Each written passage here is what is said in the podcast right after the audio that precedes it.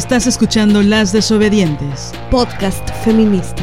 Nosotras somos Marianela Villa y Liliana Papalotli. Síguenos en nuestras redes. Estamos en Twitter como arroba mxdesobedientes. En Facebook como Las Desobedientes. Y en Instagram como arroba Las Desobedientes. Escúchanos.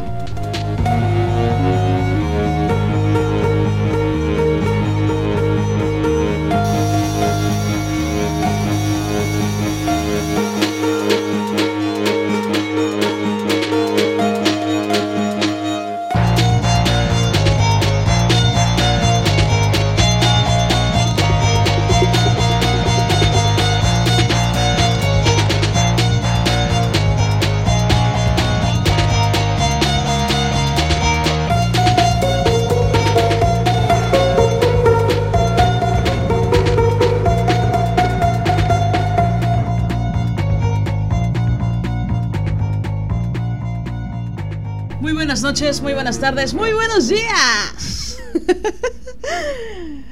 Nosotras somos las desobedientes. Tú eres Marianela Villa. y yo soy Liliana Papalotli. ¿Cómo estás, Mané? Estoy muy emocionada de comenzar esta segunda temporada de nuestro querido podcast feminista radical. Estamos de regreso en esta segunda temporada, estamos muy emocionadas porque dejamos pasar bastante tiempo para descansar, para pues para dormir, para leer mucho, para trabajar también mucho y para ver el mar. y para mm, trabajar sobre nuestros talleres, para leer, para organizar cómo vamos a, llevar esta segunda temporada, con qué temáticas, con qué lecturas, con qué, eh, con qué bases teóricas. Y bueno, estamos emocionadas de estar hoy aquí con ustedes nuevamente. Dejamos pasar un buen rato y bueno, también agradecemos los, los reclamos muy amables de que ya nos querían de regreso, varias compañeras que nos escribieron, que nos mandaron audios, que nos mandaron correos y estamos muy contentas ¿no? de, de haber recibido esa respuesta. Eh, ya estamos de vuelta. Eh, recuerden que vamos a estrenar un episodio cada martes. No sabemos a qué hora, pero cada martes. ¿Con qué tema vamos a arrancar esta segunda temporada, Mané? Bueno, pues vamos a tocar un tema que verdaderamente nos sacude, no- nos mueve muchísimo. Y este tema es cómo fue tener 13, 14, 15 años y no tener feminismo cerca. Este tema nos, nos mueve muchísimo porque pensamos que el feminismo, los feminismos del mundo, eh, con, sus, con sus diversidades y, a veces sus conflictos entre un feminismo y el, y el otro, eh, los feminismos nos, nos salvan, ¿no? Y pensamos que si el feminismo hubiera estado más cerca de nuestras vidas, en particular de, de la nuestra, de Liliana y mía, eh, pues otra cosa hubiera sido nuestra vida, ¿no? Sí, pienso que pasaban tantas cosas y tan rápido en esas edades, ¿no? Eh, había una imposición social por crecer en chinga, ¿no? Por dejar de ser una niña. Eh, y, pero tampoco éramos adultas, estábamos muy lejos de ser adultas. Y también, no sé, no sé si también fue en tu caso, pero en mi caso yo ya no quería ser una niña, ¿no? Yo ya quería salir sola a la calle, ya quería estar con mis amigas, ya quería hacer cosas de adultos, cosas de adultos. No sabía qué significaba eso, pero sí entendía que era un poco más de independencia, ¿no? Em, creo que yo fui eh, desde muy temprana edad, em, muy independiente emocionalmente, ¿no? O en la cabeza. Pero quería mucha más independencia. Soñaba mucho con tener 18 años y poder sacar mi IFE, ¿no? Como se llamaba en ese momento. Y muchas otras cosas. Entonces, bueno, vamos a abordar em, toda la ausencia de feminismo que tuvimos en esas edades y por supuesto la intención es eh, hablarle a, las niñas, a las pubers, a las adolescentes que ahora están atravesando por, esas edades en el 2020. Es una locura, ¿no? Sí. Y también nos inspira mucho ver cómo hay jóvenes que, por ejemplo, en las manifestaciones en Chile, ¿no? Que se, que se manifestaron eh, jovencitas de 12, 13, 14, 15 años máximo, ¿no? Eh, en contra de pues eh, estos estatutos para subir las, las cuotas en el metro, en contra de los carabineros. En contra de los carabineros y de toda la represión brutal que, que, hay en, en, Chile, ¿no? Pero hay unos videos que andan circulando por las redes en donde entran a, a la estación del metro, ¿no? Eh, los carabineros cuatro, que claro, cuando están en, en, en bloque, pues son muy gallitos, pero corren porque son pues no sé cuántas, pero cientos de, de, jovencitas y mayoritariamente mujeres. Mujeres, sí, por mucho. ¿No? Y empiezan a hacer unos, eh, empiezan a golpear, a hacer como percusiones, es impactante verlas. Con sus uniformes de escuela, ¿no? Con sus mochilas. Eh, sí, yo creo que justo la, la adolescencia, con todas las hormonas, ¿no? Corriendo por el cuerpo, también, eh, al menos socialmente, hay un principio de rabia y de rebeldía en esas edades, ¿no? Muchas veces sin causa, muchas veces con muchísima causa, ¿no? Como el gran ejemplo que nos dieron las compañeras chilenas, ¿no? Exactamente. Y, bueno, pues queremos contarles un, poquito de cómo, cómo fue nuestro proceso de vida en, en esa época y cómo hubo tantos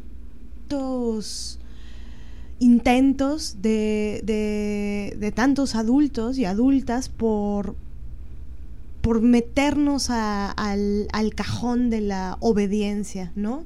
Por ponernos la bota encima, por amarrarnos las manos y por taparnos la boca.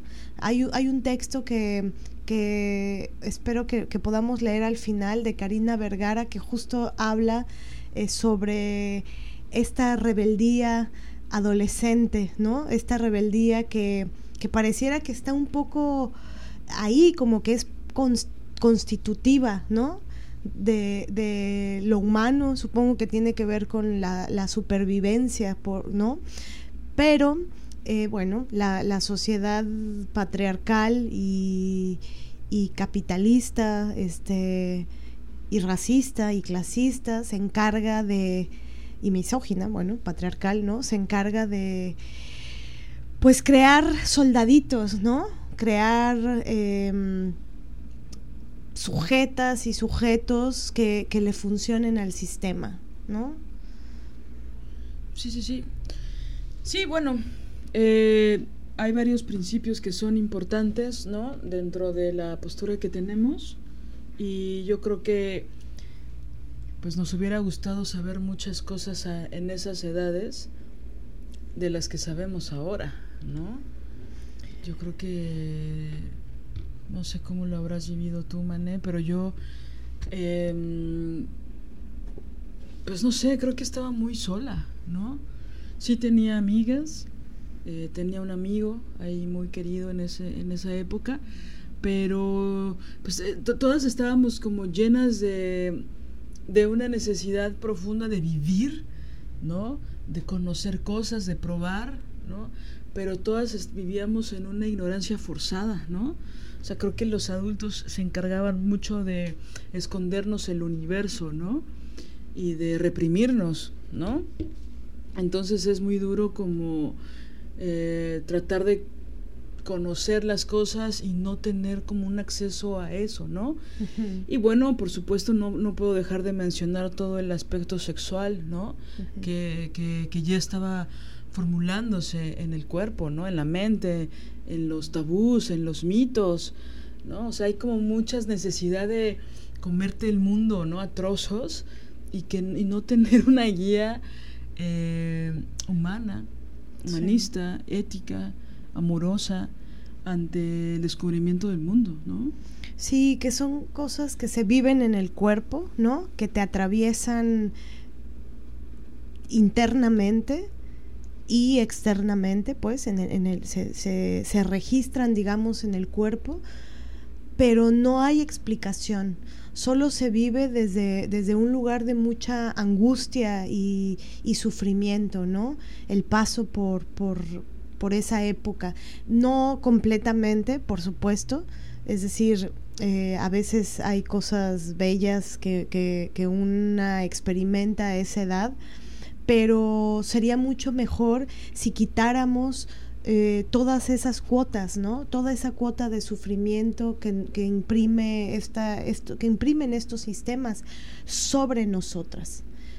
Y bueno, em, en ese sentido es que queremos, bueno, contarles algunas experiencias que, que transitamos, ¿no? Yo, por ejemplo, em, es muy fuerte porque también va ligado, ¿no? No es que la, la, adolescencia esté separada de, de, lo que pasó, de lo que pasó en, en, en, la niñez. Creo que hay ahí hay un vínculo, hay cosas que, que se repiten. Y lo, lo, lo, primero que pienso es que los abusos em, marcan eh, o al menos en mi experiencia, marcaron muy profundamente mi tránsito. Y esto, esto parte de un análisis que yo he hecho, ¿no? muy a profundidad de, de, mm, cómo, cómo fue y qué me provocó eh, un, abuso en particular, ¿no? Y, lo quiero contar porque porque tiene que ver con un temonón que, que es el amor romántico, ¿no? Y que, y que se, se engarza ahí. Eh, es decir, em, el amor romántico no, no, se gestó así por sí solo, como por eh, generación espontánea, ¿no? No es que un día surgió el tema a determinada edad, sino que adentro de mí, internamente, hubo cosas que viví, que son producto también de la violencia misógina y machista, que hizo que entonces yo me prendara de cosas, de muletas. Y mi muleta fue el amor romántico, ¿no? Y, bueno, esto es lo, siguiente. Yo, mi primer abuso que, experimenté siendo niña eh, fue, bueno, perpetrado por un adulto eh, tampoco muy grande, pero un joven, eh, de, no sé, tendría 19 años tal vez, este, y yo 8 años. Y, bueno, eso lo viví, em, no, no, no, es que quiera ahorita propiamente eh, hablar sobre eso, ¿no? Solo que sí es importante mencionarlo. Eh, lo, es un eslabón, ¿no? exacto. parte de la historia. Exacto. de la reflexión. Sí porque ya hablaremos más adelante sobre el abuso sexual infantil más a profundidad, ¿no? Pero bueno, em, ese abuso sucedió a los ocho y luego eh, tengo... Em, yo, y, y después yo lo recordé, es decir, sucedió, lo olvidé y yo lo recordé cuando tenía 10 años. Y el recordarlo lo viví con una angustia muy brutal, ¿no? Pero brutal. Es decir, para mí el, el primer golpanazo que me dio la vida fue ese recuerdo de ese abuso. Porque por supuesto lo viví con una culpa infame, ¿no? Y ese recuerdo eh, me provocó, bueno, culpa, angustia. Em, y recuerdo perfectamente que nada me quitaba eh, este desasosiego, esta, esta sensación terrible, eh, ¿no? Nada me lo quitaba, salvo la, idea de que un niño me gustara. Pienso yo, o a esa conclusión llegué en mi análisis, que era que un niño me gustara era una forma de experimentar lo amoroso o lo sexual eh, en mis términos, ¿no? En ese tiempo yo, yo pienso que lo vivía como eh, una experimentación de lo sexual en el terreno de lo bueno, ¿sabes? Es decir, si a mí un niño me gustaba, eso era parte normal de la vida. Como que yo tenía mucha conciencia de que lo que yo había vivido no debía haberlo vivido, ¿no? Y el tener una eh, experiencia, que un niño me gustara, que yo tuviera un sujeto en mi mente que me provocara aparte tanta adrenalina y tantas emociones, eso como que opacaba la otra culpa, la culpa primera. Es una cosa muy, muy fuerte. Pienso en, en Eros y Tanatos, ¿no? Como que como si esa experiencia de manipulación y de abuso eh, fuera y que, y que se llenó, se propagó de culpa, fuera una especie de tanatos y que tú tal vez buscabas sublimar a través de eh, unas experiencias que sí fueran naturales o que sí fueran cotidianas o que sí fueran normales o que, o que no sintieras culpa, ¿no? Como en, en esta intención de, no sé si la palabra o el verbo sea limpiar, pero de alguna forma sobrevivir ante el abuso, ¿no? Con Eros. Totalmente. Porque sí, justo era tanático el sentir con respecto a esta culpa. Es decir, por eso digo el primer gran golpe de la vida, porque yo lo, lo vivía como mi primer gran tristeza profundísima, ¿no? O sea, yo me acuerdo que, que veía a mi hermanita chiquita y yo me sentía sucia, yo me sentía terrible, una persona terrible, porque pensaba que era este culpable. De hecho es muy fuerte y hasta está en nuestro manifiesto, ¿no?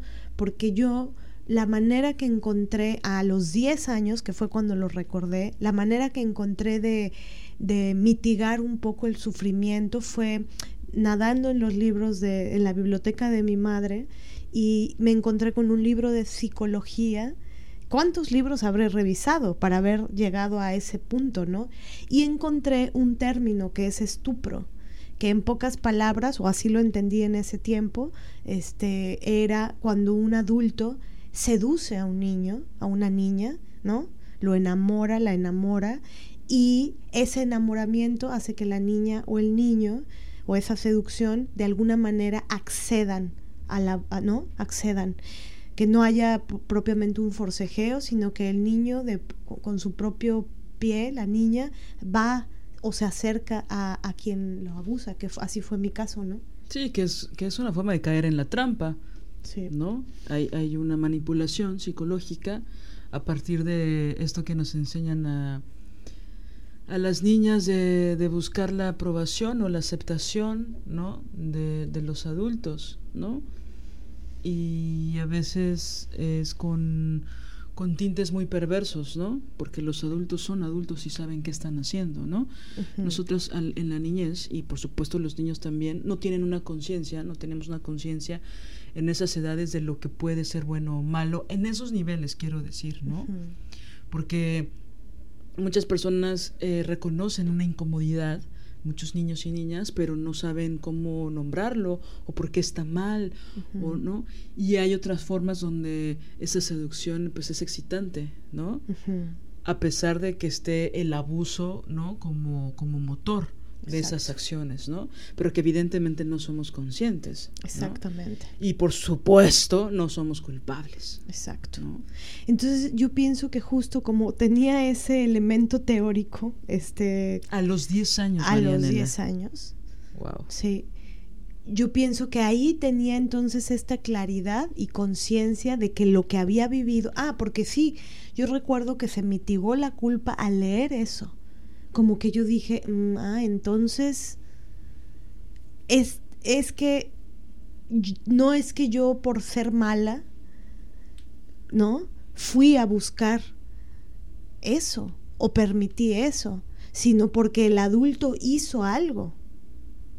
Entonces yo pienso que por eso me prendé, o no, me prendí, o cómo se, sí, me prendí, ¿no? Del, del tema de, de un enamoramiento decidido en el territorio de lo normal, ¿no? Que por supuesto que, que no sé si normal es la palabra, pero sí no abusivo, es decir... Algo que por lo menos tenía tu consentimiento. Exactamente. Pero, es decir, es que ahí, ahí es donde, porque tú puedes consentir estando niña, pero eh, hay, una hay una manipulación este, de un adulto que tiene poder sobre ti por ser adulto. Este, y me encanta esto que, dijimos antes de, comenzar eh, el, a grabar, ¿no? Liliana decía, es que no es seducción, no es enamoramiento, es abuso, ¿no? No es un proceso es manipulación. Es manipulación. ¿No? Y es violencia psicológica, ¿no? Que, trasciende a violencia sexual. Exactamente. ¿no? O sea, no es una seducción y entonces la parte erótica. O sea, no, no, no, nombremos las cosas como son. Exacto. Porque si no, no podemos desentrañarlas. Exacto. ¿No? Pienso que el, verbo seducir, cuando está utilizado en otros contextos, eh, por supuesto entre personas adultas que consienten, pues es, muy rica la seducción. Pero pienso que esas palabras no se podrían ocupar em, dentro del contexto de un abuso sexual infantil. No. o sea, creo que es fundamental decir manipulación, abuso sexual y o violación. Y eso mi, mi cuerpo y mi mente lo, lo sentían internamente, ¿no? Por supuesto.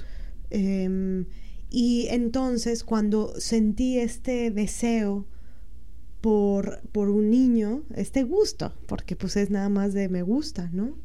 Esta posibilidad de que haya un novio, de que, que te tome de la mano, que estas cosas que uno piensa cuando estás chiquitita. Como imitar, ¿no? Lo que has visto. Me, me emocionaba tanto que era como que obturaba lo otro. Y yo pienso que ese fue el epicentro de mi enganche y mi apego eh, con el tema del amor romántico. porque Porque aquí es cuando entramos a la edad.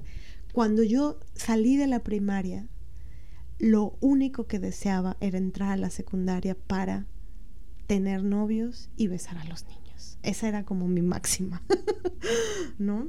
Y, pero, pero me importaba justo hablar de esto primero porque hubo ahí una violencia misógina, machista, pero misógina, un abuso que me marcó y marcó mi trayectoria, ¿no? Esta herida, en esta... Sí, fue un parteaguas. Sí, fue un parteaguas. Y me jodió porque yo pienso que yo empecé a querer sexualizar antes porque me habían abusado sexualmente teniendo ocho años, ¿no?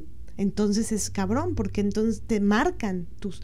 te es que como que te meten a un territorio estando muy chiquitita, porque una niña a los 8 años no tiene por qué estar pensando en eso, y a los 10 ni al, ¿no? O sea, entonces creo que había una especie de eh, hipersexualización producto de un abuso, y así a los 12, siendo una nena, una niña, este, así entra a la secundaria. Y eso marcó muchas más cosas de mi, de mi trayectoria en esos tres años, ¿no? Justo me parece muy eh, importante cómo estas em, certezas o esta certeza que tienes producto del análisis eh, te ha permitido dejar de sentir culpa y poder analizar a partir de ese momento tus relaciones que fueron posteriores, ¿no? Digo, que son una perspectiva o que son un, una arista de, de, muchas cosas que has vivido, ¿no? O que por supuesto la mayoría de ellas las intuyo, no las sé, ni me incumben, ¿no? En, algún, en un lugar. Pero pienso que es, es, es eh, fundamental, ¿no? Como hay una necesidad de, querer entender, ¿no?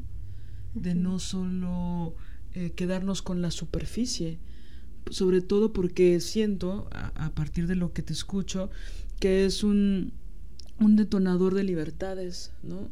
Porque empiezas a, construir en otros espacios que no solo son, em, pues, ante todo la angustia que da la culpa, ¿no? Y yo creo que en este momento, digo, con toda esta información, em, cuando entramos a la secundaria, que son estas edades, ¿no? 13, 14, 15 años, hay muchísima violencia, ¿no? Hablábamos antes de grabar de cómo no sabemos mucho, ¿no? Ya no somos niñas, pero tampoco somos adultas, pero cuando eres niña como que empiezas a ver, eh, empiezas a ver y a ser consciente de lo importante que es la belleza en las mujeres, ¿no? Y... Pero no tenemos mucha idea, ¿no? A menos que tengamos primas o hermanas mayores que nos van ¿no? Voluntaria o involuntariamente guiando o poniendo la pauta de lo que una debería hacer, ¿no? Eh, pero eh, cuando entramos a, a, la escuela, después de ese verano entre la primaria y la secundaria, al menos así pasa en México, hay un, hay un escalón que me parece muy alto, ¿no? Donde ahorita que hablabas de algunas cosas, yo pensaba que cuando me di cuenta de esta hipersexualización a la cual se nos obliga a las niñas con cosas como que hay que depilarnos las piernas eh, y bueno, y los brazos y la cara y todo lo que tenga pelo que no sea bello, este y usar la falda corta y usar los tacones y el cabello largo y, brilloso y maravilloso y ser sexys, ¿no? A los 12 años y medio o a los 13, ¿no? Yo solo pensaba, quiero esconderme. Claro. O sea, no me interesa, ¿no? No, no, no sé si puedo invertir tanto tiempo. Y bueno, también tenía una madre que le interesaba mucho que no cayera en esas garras, ¿no? Que me que me daba muchos signos, eh, no solo me lo decía, pero me da otros signos donde ella no quería que yo entrara al juego de la hipersexualización en la, en la pubertad, ¿no? Y que no quería que tuviera un novio, claro. y que no quería que, que saliera eh, a la calle llegando muy tarde, o sea, como que buscaba protegerme, ¿no? Y por supuesto yo lo agradecí y no, no recuerdo eh, haberme revelado mucho, ¿no? Sí recuerdo algunas rebelías que hice, algunas muy tontas, ¿no? Eh, pero que bueno, fueron, fueron parte y no, no, no fueron terribles, ¿no? Afortunadamente. Pero pienso que todo esto y muchas cosas más con respecto a la belleza eh, fomenta muchísima violencia contra las mujeres. Claro, totalmente. Y creo que permite los principios de de la perfección obligada a la que tenemos que eh, adecuarnos las mujeres, ¿no? Entre comillas. O sea, porque si no entramos al juego de la perfección y de la belleza, no estamos jugando el juego de ser mujer. Sí. Y de salir con los chicos y que los chicos te busquen y te deseen y te inviten a la tardeada y ser parte del juego eh, pues de la en esos contextos, ahora sí, de la seducción adolescente, ¿no? Sí. Y que es parte de, la tiranía de la belleza patriarcal y la tiranía del deseo patriarcal y la tiranía de la imposición de cómo tienen que ser tus relaciones eh, erótico-amorosas. ¿No? Es decir, el tirar línea de con quiénes te tienes que relacionar porque por supuesto que, nadie te dice que te puedes relacionar eh, si tú quieres, si hay, si, hay, ah, si hay amor, si hay una relación respetuosa, linda, este eh, en consentimiento con una mujer, por ejemplo, ¿no? Es decir, y aquí entra el, gran tema de la heterosexualidad obligatoria como un régimen, una institución eh, que, mm, que está inserto porque nadie nos pregunta, ¿no? nadie. Y, como dices, es obligatoria. Sí, claro. Entonces tú tienes que empezar a buscar que haya niños en tu vida, ¿no? A los cuales les gustes. Y hay de ti que como mujer no hagas cosas que sean deseables para los hombres. Exactamente. Porque te estás saliendo de la regla. Y eso es parte de la heterosexualidad obligatoria y de ese régimen, ¿no? Yo recuerdo que a mi edad, eh, a mi edad, bueno, en esa edad en mi vida, eh, lo más importante con respecto a esos temas, aparte de ser guapa, ¿no? O de verte guapa, arreglada, peinada, y que aparte las maestras te dicen que es por higiene, ¿no? No por pacto patriarcal. Claro. No por obligación sistémica hacia el patriarcado, sino es por higiene, ¿no? Pero bueno, es, es, como la, la, gordofobia, ¿no? Que te dicen, es por tu salud, ¿no? No es por la gordofobia, es por tu salud, ¿no? Pero bueno, este, creo que lo, cuando yo tenía esa edad, lo que más importaba era tener novio y darte besos de lengua. Sobre todo en primero y secundaria. Exacto, exacto. Era lo más importante. O sea, era, ya te besaste con alguien, pero no te beses con muchos porque pues no eres una puta, ¿no?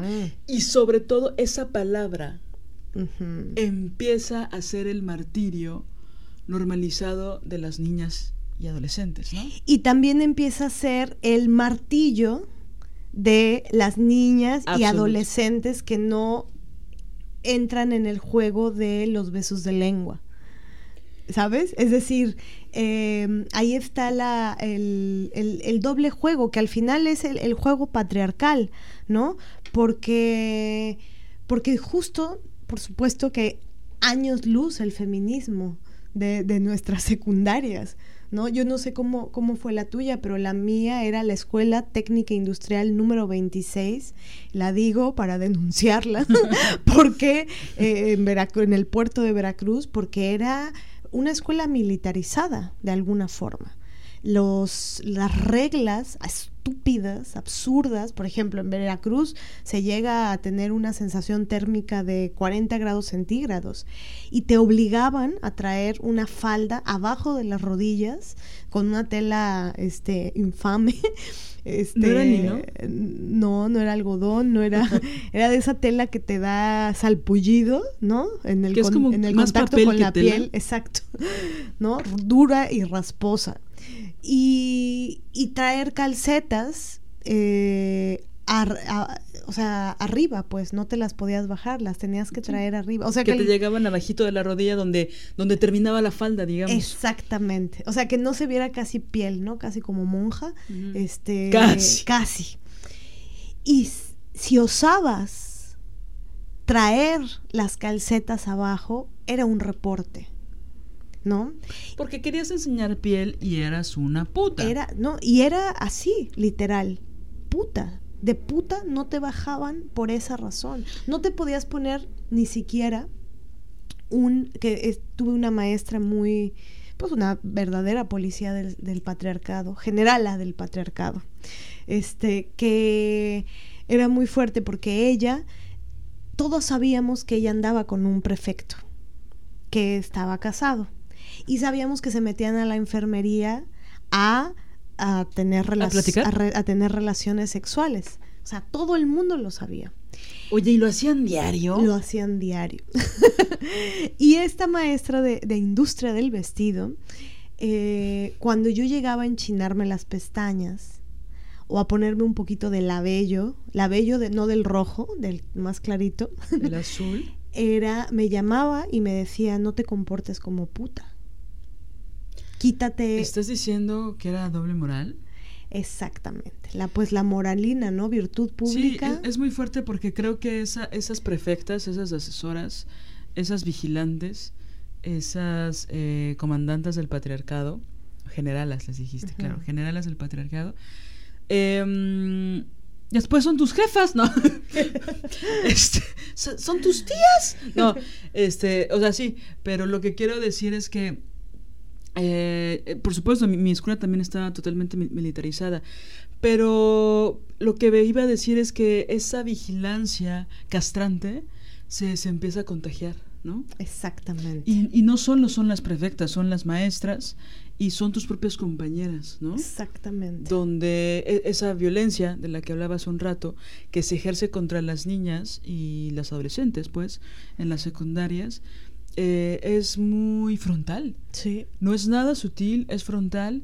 Este, yo, yo tenía una amiga, eh, ya sabes, mi, mejor amiga de la secundaria, Berenice, que le encantaba eh, usar fleco. Tenía el cabello muy rizado y se le hacían dos, dos flequitos muy lindos en la cara. Y le gustaba mucho peinarse así y usar labial. Eh, usaba un labial muy, este, como rojo quemado, ¿no? Un color exquisito, ¿eh? Muy buen gusto para su edad. Este, y por supuesto era la puta, ¿no? Para las maestras. Y ella em, tenía todo el cobijo de su madre para hacerlo, ¿no? Entonces era muy divertido para mí ver cómo se peleaba con las prefectas y con las maestras, ¿no? Y donde ella se defendía muchísimo ante el derecho de hacer con su cuerpo lo que quisiera. Que en ese momento era usar un labial y dejarse los dos cuernitos en el fleco, ¿no? Claro. Y muchas veces yo pensaba, desde mi lugar de obediencia y de sumisión, ¿por qué no dejaba de discutirlas con las maestras para que la dejaran de chingar, ¿no? Sin embargo, por supuesto, ella me, me dio durante esos tres años una gran lección, ¿no? de, de, que no importaba todas las veces que ella se tuviera que pelear, ¿no? Porque no era, no era el fleco, ni era el labial, era el derecho a decidir, ¿no? Sobre todo que era algo tan estúpido.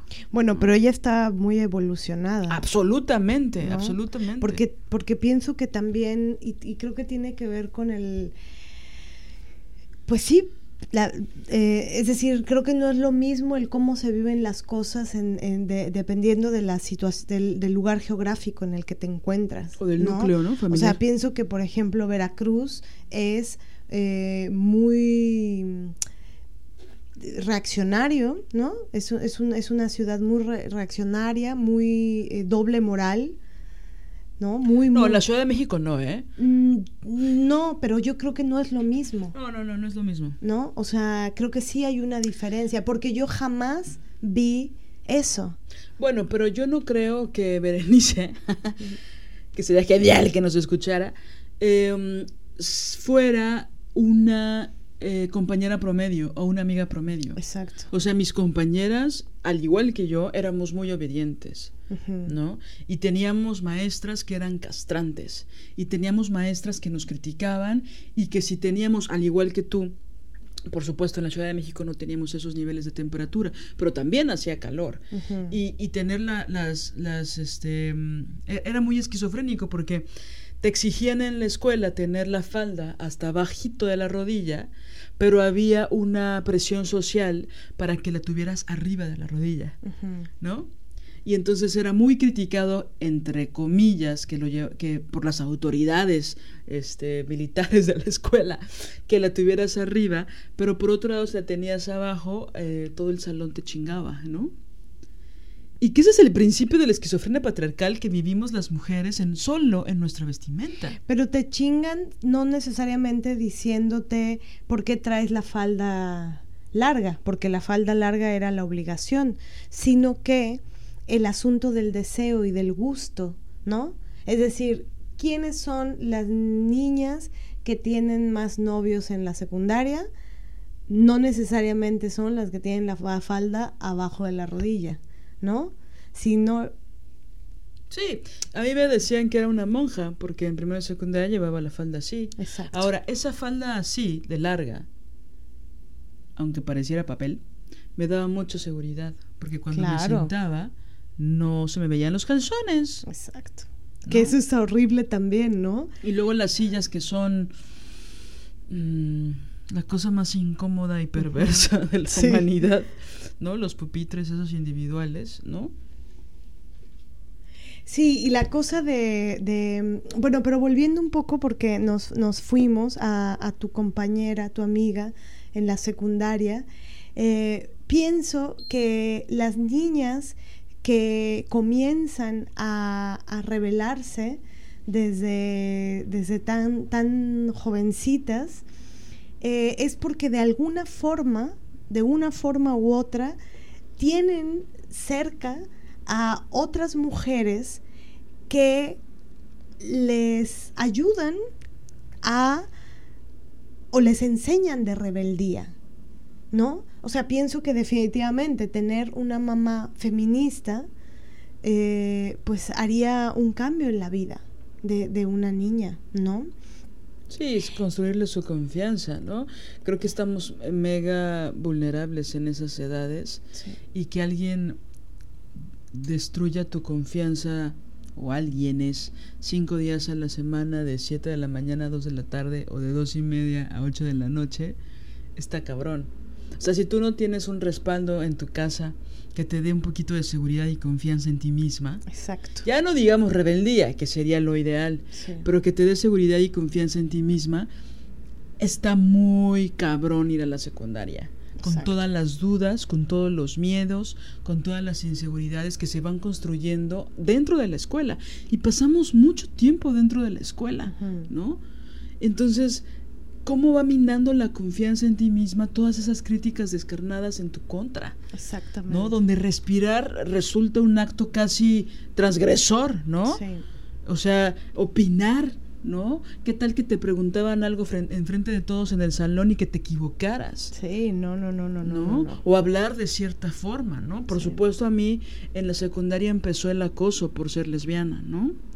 Y era muy disque sutil para las agresoras que tuve. Siempre fue esas agresiones de mujeres, por cierto. Em, empezó, ¿no? Porque claro, lo peor que te puede pasar es, es, es ser puta o machorra, ¿no? En la secundaria. O monja. Bueno, lo- las categorías que ya Marcela Lagarde hizo un libro maravilloso. Pero bueno, la loca creo que no existía tanto ahí. Y las locas están de alguna forma bien vistas. No sé si, si me estoy equivocando. En la secundaria, en esos contextos. Porque hay una, una especie de rebeldía en esas locuras. Claro. Pero la puta, la monja o la machorra, creo que son este, unas categorías que son eh, terribles en, en la secundaria, ¿no? Sí. Y mm, creo que una forma que yo utilicé para defenderme de esas críticas, que porque aparte mucha gente se daba cuenta, bueno, no mucha gente, pero varias personas se daban cuenta de que yo era lesbiana mucho antes de que yo lo supiera, o mucho antes de que yo siquiera me lo cuestionara. ¿no? Entonces eran muy agresivas. Y creo que una forma de defenderme era eh, mi inteligencia, era, era sacar 10 en todo, ¿no?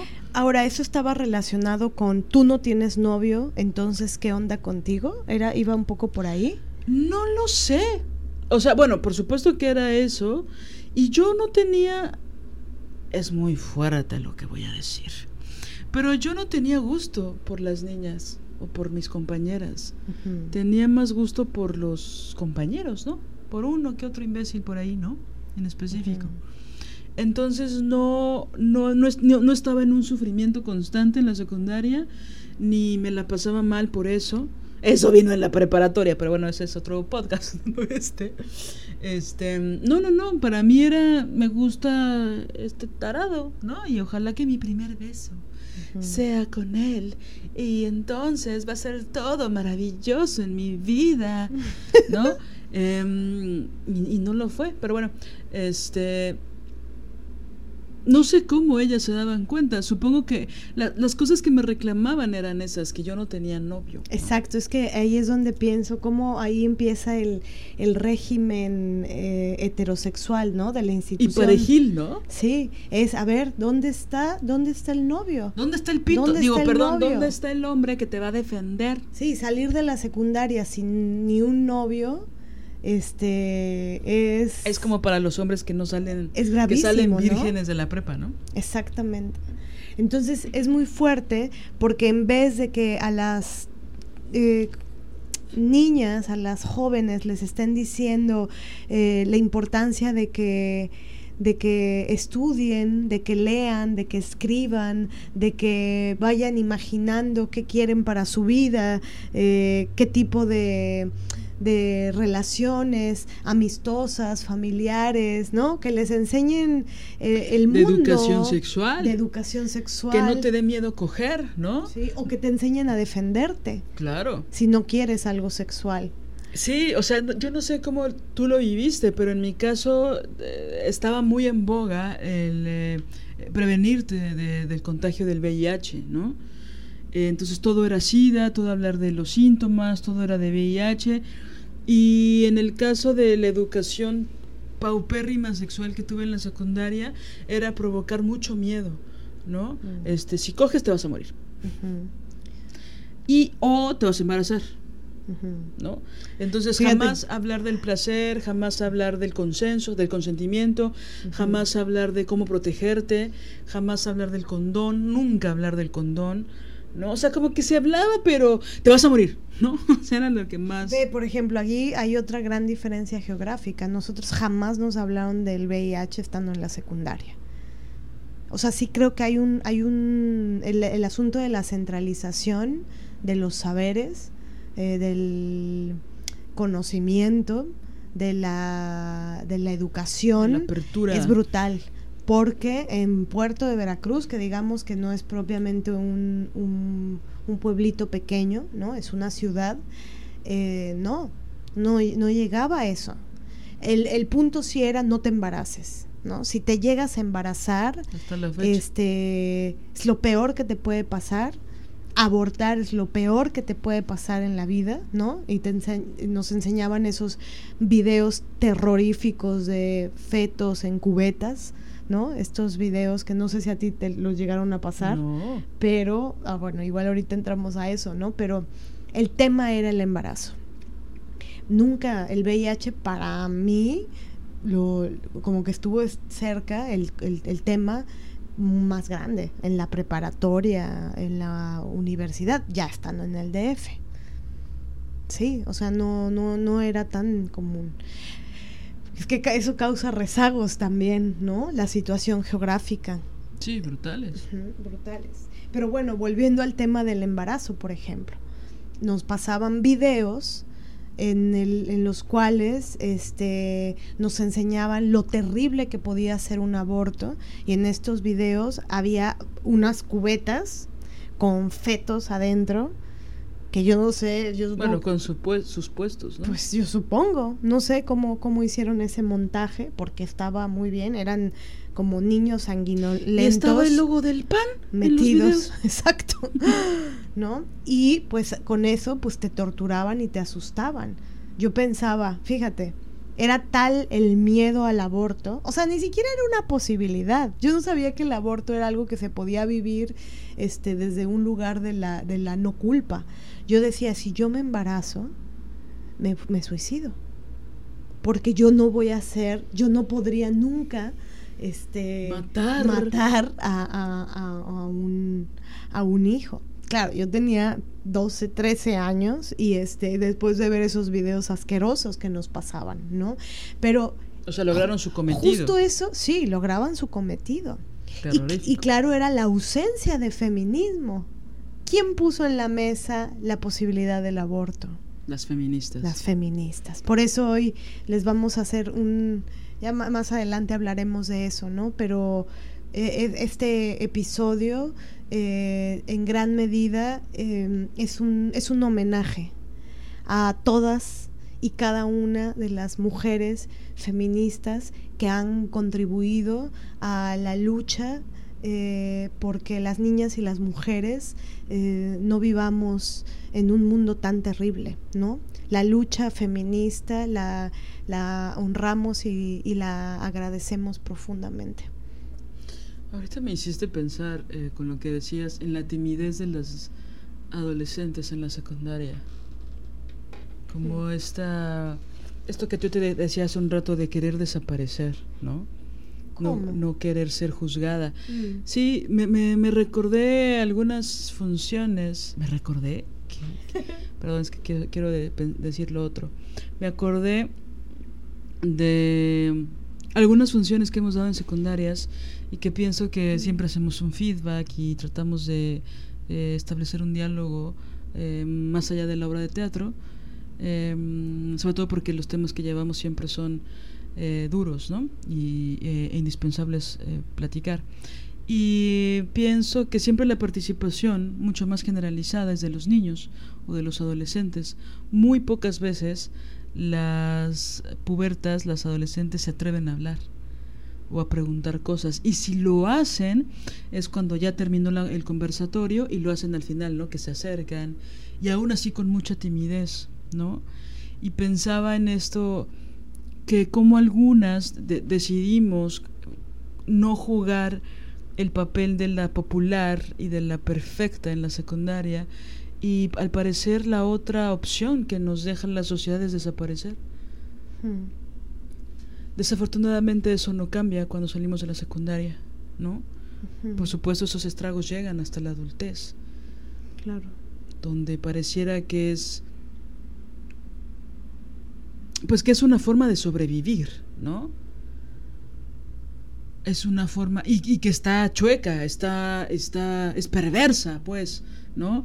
Eh, es perversa la que nos den esa opción a las niñas y mujeres, a las adolescentes, ¿no? eh, yo, yo recuerdo que, que, bueno, lo he dicho en otros eh, episodios, que era muy, muy, muy, muy obediente, ¿no? Sobre todo en primero y en segundo. Recuerdo que el, en tercero de secundaria ya empezó una cosa en mí como de fiera, ¿no? Donde me desperté y ya nada era suficiente. Me rebelé ante el espacio mismo de la secundaria, me rebelé a las maestras, me rebelé, me peleé con todos los maestros y yo era intocable porque tenía 10 en todo. Hmm. Era intocable. Y muchos, bueno, dos en específico, culeros misóginos, me amenazaron con no darme mi certificado de secundaria eh, porque, ¿Por qué? porque, pues, porque me defendí. Porque evidenciaba que eran unos pendejos. Por supuesto, también con tintes de soberbia típica de la adolescencia. Lo bueno es que ya se me quitó. este, pero y yo me acuerdo que me reía de ellos. Pero para ti el conocimiento fue un arma, ¿no? Absolutamente. Y por supuesto, había maestras y maestros que me adoraban por lo mismo, ¿no? Claro. Que, que, que mis trabajos eran muy buenos o que mis ensayos, ¿no? Y por supuesto algo que me gustaba hacer, pero claro que lo usé como un arma, ¿no? Claro. Un arma de sobrevivencia. Sí. O sea, creo que en un episodio dije que el maestro de matemáticas, Bernardo no sé qué, le dijo, cada lunes le hablaba a mi papá para que fuera. Cada lunes, cada lunes yo tenía un reporte, un citatorio. Ajá, sí. Esto- esta terminología asquerosa, ¿no? Un citatorio. Entonces, un día mi papá me dijo, ya Liliana, yo no voy a ir a tu escuela. O te portas bien o, qué o te saco de la escuela o no sé qué quieres hacer, ya no te voy a sacar, ya te voy a sacar. Y el maestro le dijo, el problema con su hija no es las calificaciones, siempre entrega las tareas, todo. el problema es su disciplina. Mm.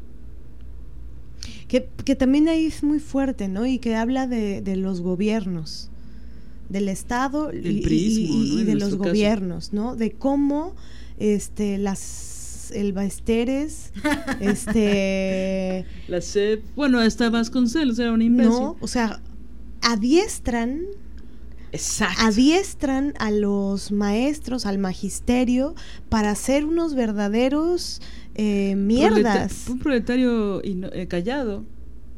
Pero no solo eso, yo pienso que lo- lo- eh, el entrenamiento es, te adiestro para adiestrar, Ah, te adiestro para que Sí, sí, sí. golpees, te adiestro para que metas en cintura, Para porque la letra con sangre entra, ah. ¿no? sí, sí, O sea, adiestran para la obediencia. Es que eso es lo que hacen los, los gobiernos reaccionarios, que no, no sé si hay, hay gobiernos no reaccionarios, no, no, no pero eh, adiestran a, a los maestros, al magisterio, para que se encarguen de ser los principales policías. Como esto que dices, este lenguaje, ¿no? Los reportes, El los citatorios, disciplina. los prefectos. El casquete corto. ¿Qué se llama? El casquete corto. Yo tenía un novio que lo jodían y lo jodían para que se cortara el pelo. Y un día dijo, bueno, y se rapó. Bueno, reporte. No tanto, cabrón. No tanto, cabrón. Reporte, porque era una rebeldía. O sea, el punto cuál es? La obediencia. La obediencia. Obligatoria. La obediencia obligatoria. El control. Sí. Y tener la mente, ser un muerto, muerto en vida, que no piensa. Su hija está reprobada por rebelde. Exactamente. Que ahora es un halago para mí. ¿no? Sí. Sobre todo de después de tus 14 añitos de obediencia. ¿no? Donde. Y también una educación muy jodida en el sentido de apréndete Muy. de memoria, Uf. ¿no? Entre más memorices, más inteligente eres. Y es una estupidez, verdaderamente es una est- estupidez. Ahora con la, la pandemia, que, que veo que obligan a las mamás, sobre todo a, a- a- a huevo, tener a, las hijas y a los hijos casi que con uniforme, viendo este eh, unos programas mal hechos de educación, ¿no? Para que la educación no pare. Yo digo, con que si yo fuera presidenta de este país, ¿Qué harías, María Amelia? yo me, me concentraría en dos temas para, para las niñas y los niños jóvenes y jóvenes que están en casa. Uno, eh, fomentar la lectura de manera lúdica, chida, amorosa, fomentar la lectura, nada más esa, y fomentar eh, la compasión por, lo, por la vida, por los seres vivos y humanos, ¿no? O sea, yo, yo les diría, esta plantita es pequeñita, la tienen que cuidar y tiene que crecer y estar sana y Hasta fuerte hasta que nos menos. veamos. Y la lectura. Y leer estos libros maravillosos este, en este transcurso de tiempo. Con esas dos. Oye, Marcela Lagarde para niñas y niños. Exacto. Versión bolsillo. Sí, o sea, siempre hablamos, ¿no? Eh, para las que nos escuchan, Mariana y yo tenemos un chiste que resumimos o sintetizamos la educación básica en México como hacer márgenes rojos, ajá, ¿no? Forrar cuadernos. ¿Qué es lo que, sabes qué aprendí yo en la primaria? A forrar mis cuadernos de forma excelente. Eso aprendí en la primaria. Y es una perdedera de Una tiempo. perdedera de tiempo. y los padres, ¿no? Las madres así, amane- ¿no? Y, la y- la memorización Sí. es la más grande estupidez. Porque ni siquiera es Cuestionamiento, reflexión. o que te enseñen métodos, formas ¿De investigación? de investigación y de estudio. Que, que- que es gozosísimo cuando, cuando lo descubres. No, memoriza. Memoriza, memoriza, memoriza, memoriza. Cosa que es que por ciencia, por evidencia, lo que memorizas, este, Se olvida. pues se olvida. Pero lo que aprendes desde otros lugares, por Desde ejemplo, el entendimiento es- profundo. exactamente. Con Sí. la profundización, no con el taca taca taca taca taca taca taca taca taca tres. taca taca. Tres por dos, seis. Exactamente, es, es, es, es tremendo. Entonces, desde la educación, los gobiernos nos adiestran en, el, en, el, en la obediencia. Oye, las planas, ¿qué tal? Sí. No levantarte del asiento sin decirle a la maestra, maestra. Oye, ¿qué ¿me tal que no permite?". podías ir al baño sin pedir permiso? Como en la cárcel. No, pues esa yo todavía la tengo. Pido permiso para ir al baño. ¿Qué? En los ensayos se pide permiso para ir al baño. ah, bueno, pero es que el director. O sea, no te puedes ir sin decir, este, me, me ser o no. Oigan, ¿puedo ir al baño? Exacto. Quien quiera que sea usted. Oigan, ¿puedo ir al baño? Exactamente. Pero, pero bueno, volviendo un poco al, al tema eh, de, de la, la tiranía de la belleza eh, y la tiranía del deseo, qué mal nos ha hecho Hollywood, ¿no? Y, y- Disney. Ya ahora ahí Disney hace su... su- Ahora es Netflix. ¿no? Pero la, ahí empieza esta tiranía.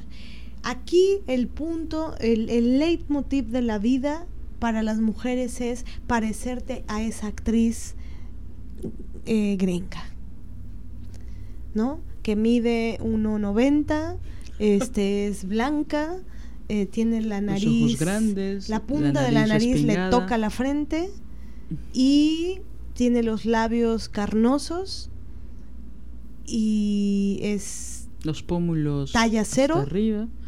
Talla doble cero. talla doble cero Cabello y largo, anda rubia. con Brad Pitt.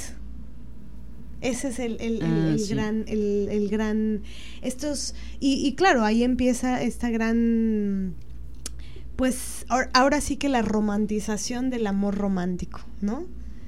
El, el tienes que dedicar tu vida a eso, al amor romántico. Y pienso que también entre más vacíos haya, ¿no?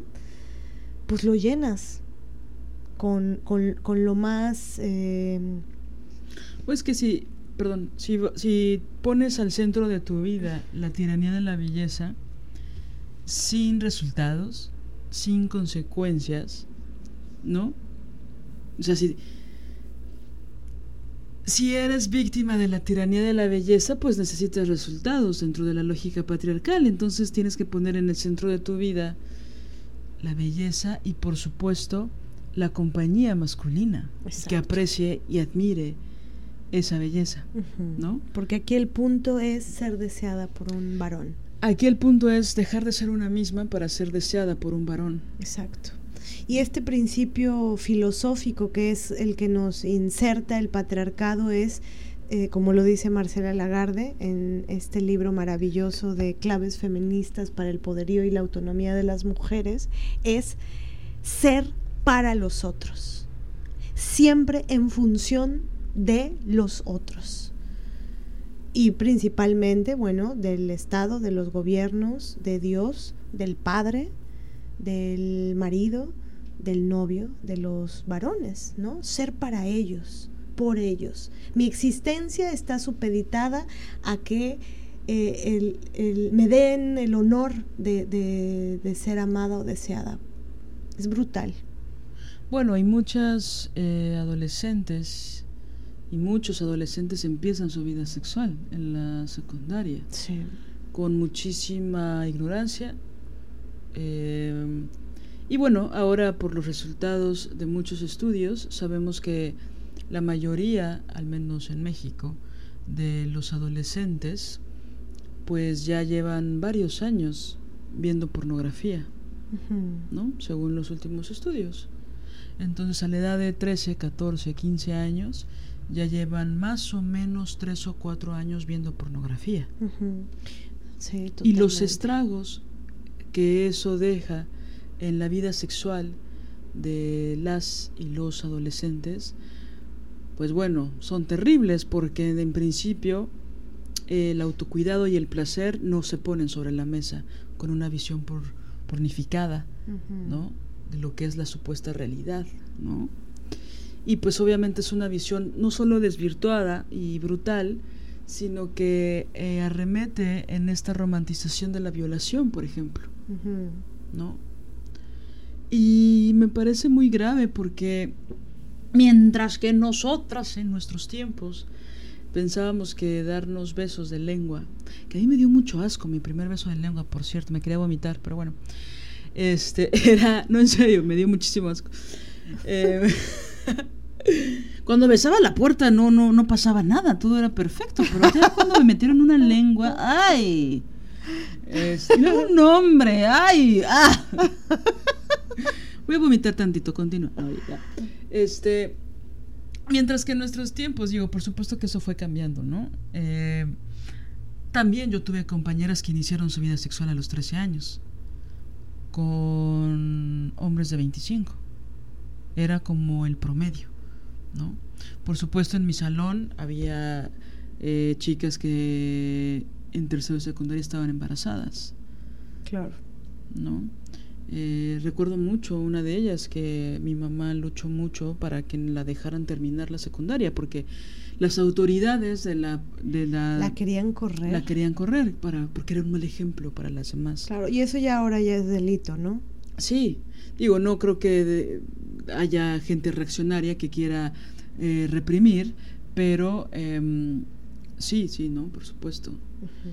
Y ella terminó así los últimos exámenes, ¿no? Los fi- exámenes finales con una panza enorme, ¿no? De ocho meses. Era una niña, pues, ¿no? Claro. Y pienso eso que te, que te decía hace un rato, ¿no? Que eh, nos, nos decían mucho acerca de cómo em, las verrugas, ¿no? Y la sífilis te llegaba al cerebro y, y cómo castigarlos a través del sexo, ¿no? Entonces pienso que ahora con todos los medios estamos jodidas y jodidos, ¿no? Si no es la pornografía la que educa eh, de una forma terrorífica a las adolescencias, son las policías del patriarcado, las y los policías del patriarcado que educan en la represión, ¿no? Totalmente. Y entonces, ¿dónde está la educación sexual que habla de consentimiento, que previene abusos, que habla del placer, que habla, ¿no? Pero es que justamente ahí está la moralina. O sea, en, en- en lo, en lo público es la represión de lo sexual. en lo privado es la mano grasienta este, con, con, el, con la película pornográfica. ¿Sabes? Es decir, es decir, esos, esos tipos que, esos prefectos, que yo no sé por qué se le llama prefecto, vendrá de que quieren ser perfectos, que, que ¿no? O sea, que buscan la perfección. La, ¿Los prefectos son profetos? No sé. no sé de dónde venga la palabra prefecto, pero... Esos prefectos que te joden y te joden porque traes la falda 5 centímetros arriba de la rodilla son los que acosan a las niñas, son los pedófilos. Ah. ¿Sabes? A eso es a lo que me refiero. Absolutamente. Que eh, en lo privado este, se masturban pensando en, su, en, las alumnas, niñas, y en lo público les dicen putas y las reportan y las joden y las hacen sentir culpables. O les condicionan. Porque la falda está 5 centímetros arriba de la rodilla porque en un calor infame las calcetas se las bajan. O les condicionan eh, ciertos castigos o reportes a cambio de favores sexuales.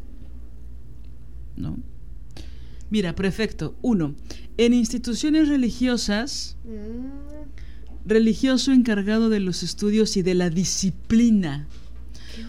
Dos, alto magistrado de la antigua Roma que ocupaba el cargo de jefe militar. Eso es prefecto. Y así se le llama a los monigotes malditos que te están que ponen orden. que ponen orden. Y control sobre y que son altamente por supuesto misóginos no que son mega condescendientes con los chavos y mega agresivos y o acosadores con las chavas no exactamente qué hubiera pasado Marianela si nuestras maestras en la secundaria hubieran tenido perspectiva de género no bueno pues sería otro mundo no otro mundo. Yo pienso que, porque por supuesto que también la genealogía de las mujeres en mi vida, este, si hubieran tenido eso a su vez, eh, yo, aunque no hubiera tenido este, a una maestra así o, hubiera tenido ausencias en algunos lugares, pues lo hubiera tenido en otros. ¿no? Se hubiera equilibrado. Pues si hubiera habido feminismo cerca, eh, no hubiera sufrido tantos abusos, ¿no? O si los hubiera sufrido, este... No, es que pienso que incluso ni siquiera hubieran sucedido algunos, ¿no? O sea, si a mí me hubieran dicho que yo podía eh, decir no quítate, no quiero. Esto es un abuso, maldito, gritar. Hay un, hay un, no me gustas. No me no o no saber que es un delito. No no es que, que, que, se te acerquen, que te toquen, que te. Mm, Señor taxista, no me puede perseguir, es un delito porque soy menor de edad. Exacto. Entonces usted me quiere secuestrar y me quiere violar. Exacto. Claro, eso gritando y corriendo, ¿no? Entonces, pues si el feminismo hubiera estado más cerca, ¿no? Creo que hubo un silencio eh, en, en, nuestra, en nuestra época de la secundaria. No son los tiempos que estamos viviendo actual, actuales, que son maravillosos en un sentido, ¿no? Pero yo pienso que hubo un silencio eh, producto de la represión eh, de los del 68. Es decir, esa brutal represión repercutió eh, varias décadas. Y en esas décadas yo pienso que hubo un silencio político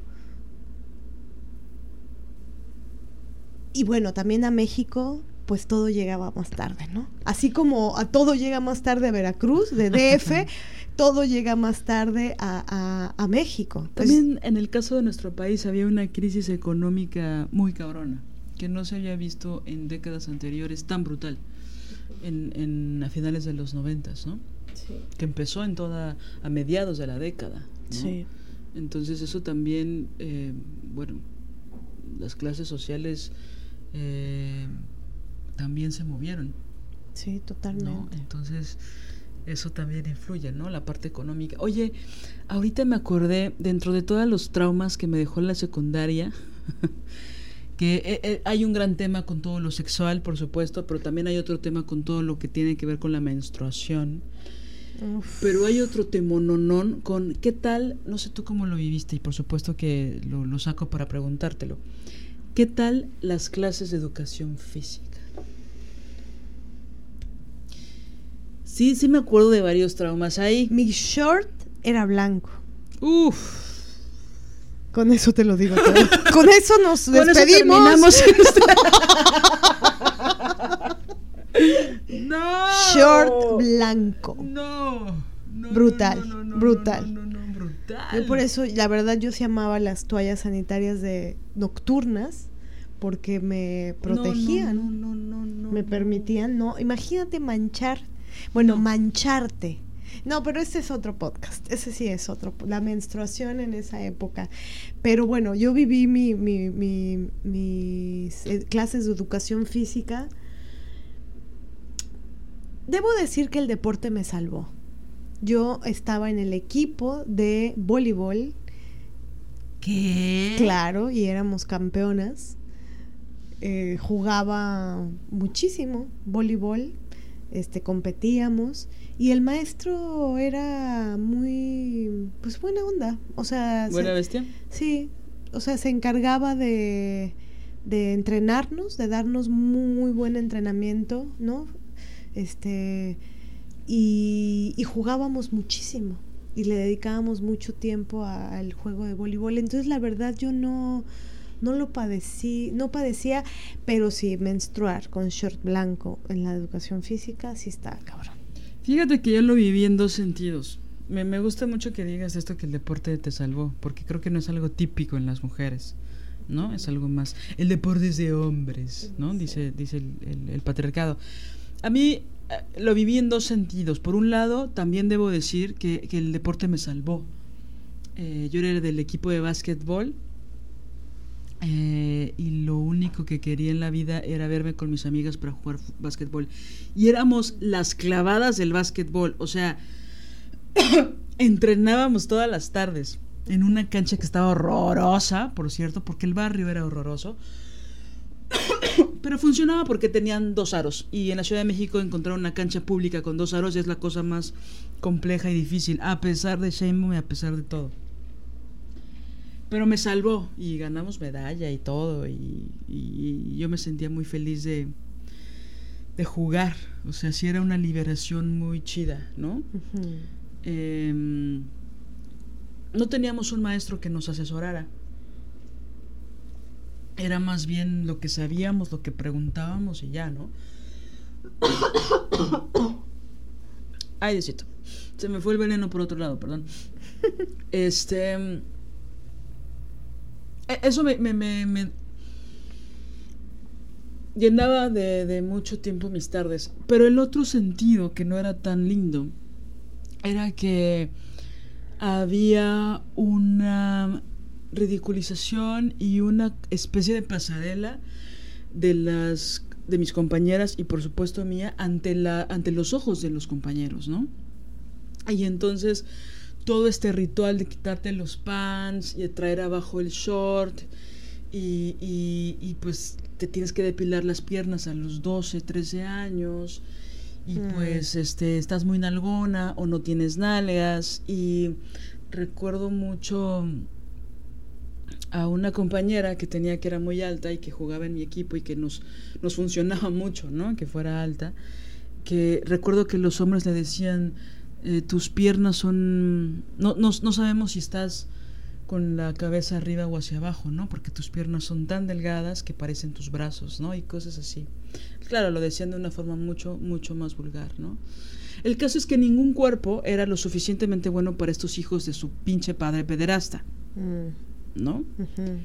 Ni las guapas, ni las feas, ni las fuertes, ni las... No, nadie, nadie era, nadie estaba a la altura. Porque claro, todo el mundo tenía en el imaginario a Angelina Jolie, o no sé a quién, a Faye, no sé quién estaba de moda en ese momento, ¿no?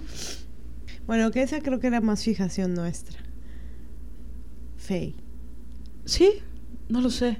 Como nunca fue una fijación para mí, se desconectan varias chavas de nuestra edad. Es- Yo, fíjate que también ahí, qué curioso, este, también siento que hay una diferencia con respecto a, a la costa, la ciudad y la costa. Es decir, en Veracruz traer Sí. shorts es eh, el pan nuestro de sí, cada día. entonces pienso que los niños, en ese sentido, no, no digo que no, pero al menos como a mí me tocó en la escuela que me tocó, este, no creo, no, no, no lo percibí así, era más como hasta llegábamos a ir a- a- al, al mar, justamente, a, cuando, si nos llegábamos a, a escapar, a nadar. Y por la posibilidad, por ¿Se el iban de calor, pinta al mar? por- ajá, uno de El sueño de las chilangas. Ay, nosotros íbamos a una plaza comercial y no podíamos comprar nada. Y ustedes iban al mar. al mar, exacto. Entonces creo que también ahí hay una diferencia. Claro. En el carnaval, pues el calor, los chavos andan sin playera, las Claro. niñas en short, es como muy com- mucho más común. La, la, la obsesión que sí tenían era con los senos. O sea, era como que, pero en, en general creo que los hombres siempre tienen una gran obsesión con los senos, ¿no? O sea, Sí. parece que cuando no traes, cuando no traes brasier, aunque traigas una camiseta gruesa negra, tienen como la capacidad de ver que no traes brasier. Es un impacto. Están muy obsesionados con los senos. Y con los pezones. Sí. En particular con los pezones, por supuesto. Sí, pornografía. No, bueno, en la Ciudad de México nadie anda en short por el acoso sexual. Entonces yo me me acuerdo de mis clases a las 7 de la mañana con un frío que te cagabas Oh. en short, ¿no? Con, con, con nublado, o sea, mi, mi sensación, ves que la gente que, que- que vive fuera de la Ciudad de México, en, en México, en el país, pues, este, piensa que, que el cielo es nublado siempre en la Ciudad de México, ¿no? Ah, que el sí. cielo es gris y que... Que hay una nata gris encima. que hay una nata gris muy espesa, pero bueno, a veces hay buenos cielos en la Ciudad de México. Y, pero, pero, el recuerdo que tengo es absolutamente el imaginario de la gente del interior de la República, que es que era nublado, el cielo gris, un frío, ¿no? La piel de gallina, ¿no? Con el frío, y pues obviamente solo corriendo y haciendo ejercicio se te quitaba, ¿no? Y el culero de mi maestro nos hacía correr como 30 vueltas al, al- al patio que era inmenso. Este. Pero yo me acuerdo que había una cosa tan horrible de, de una crítica de los güeyes eh, secreteándose, viendo nuestros cuerpos. O sea, era un ejercicio de vulnerabilidad tan terrorífico dos veces por semana, ¿no? O sea, yo lo vi- vivía esas clases como una tortura y sé que la mayoría, si no es que todas mis compañeras lo vivíamos desde esa forma. E incluso me tocó ver cómo las policías del patriarcado, las vigilantas del patriarcado, maestras y o prefectas también criticaban nuestros cuerpos. Uf, qué gravísimo. ¿no? Y me acuerdo mucho de una vez de estar yo tomando agua al final de una clase y escuchar a dos prefectas, no, no, no, miento, es más perverso todavía, a dos eh, psicólogas que eran parte de orientación educativa, Ah, que es desorientación educativa, Exacto. este, diciendo, mira esa desgraciada, qué buen cuerpo tiene. Una Madre compañera mía de 15 años, ¿no? O sea, es una violencia que es muy cabrona. ¿no? Sí, que también aquí se fomenta muy fuertemente el tema de comenzar a competir, ¿no? O sea, ahí es donde se, se les enseña, se nos enseña a las niñas, eh, a las mujeres, a las jóvenes a, a competir, a no, a, a medirnos con la otra, ¿no? A ver qué tiene la otra. Y en vez de, de decir, ah, pues mira, ella tiene esto que es muy lindo, o estas características que son muy lindas y bueno, yo tengo estas otras que también son lindas. No, eso no es la narrativa. La narrativa es yo no tengo eso, maldita. ¿No? Yo no tengo eso, y ahí empiezan los insultos, los grandes insultos. Y por supuesto que todo es repetición. O sea, yo veía a esta prefecta, ah, no, esta, la maestra de industria del vestido, decía, estás compitiendo con una chavita de 13 años. Ah, ya sé, ya sé. ¿No? O sea, una señora de 30 Ujú. compitiendo con una chavita de 13 años. Es el Sí, sí, sí. absurdo. Y también tiene que ver con el patriarcado. Es decir, seguro ella, ya por tener 30, sentía, y no lo sentía porque, ay, que loca porque lo sentía, porque es el patriarcado maldito, ¿no? Ya a los 30, híjole, ya te tienes que empezar a despedir de la vida, porque te quedan 10 a- añitos productivos, este, 5 para embarazarte, este, es decir, todo es Y patriarcado. empieza tu camino para lavar calzones de un vato que te va a hacer infiel. No, bueno, ya, cálmense. ¿no? Y empieza esta rivalización eh, tan terrible con las jóvenes o jóvenes pensando que son superiores por ser jóvenes. O sea, todo es terrible. Pero fíjate que eso era muy patético, ver a las maestras, incluso a mí me parecía, me, me parecía patético en, e- en esa época, eh, ver a mis maestras, em, había una en específico, Sofía eh, se llama, este, que era de dibujo, ¿no? Yo llevaba dibujo, era mi taller, porque también iba en una secundaria técnica. Este, y ella siempre competía con, con alguna, ¿no? En el, en el salón.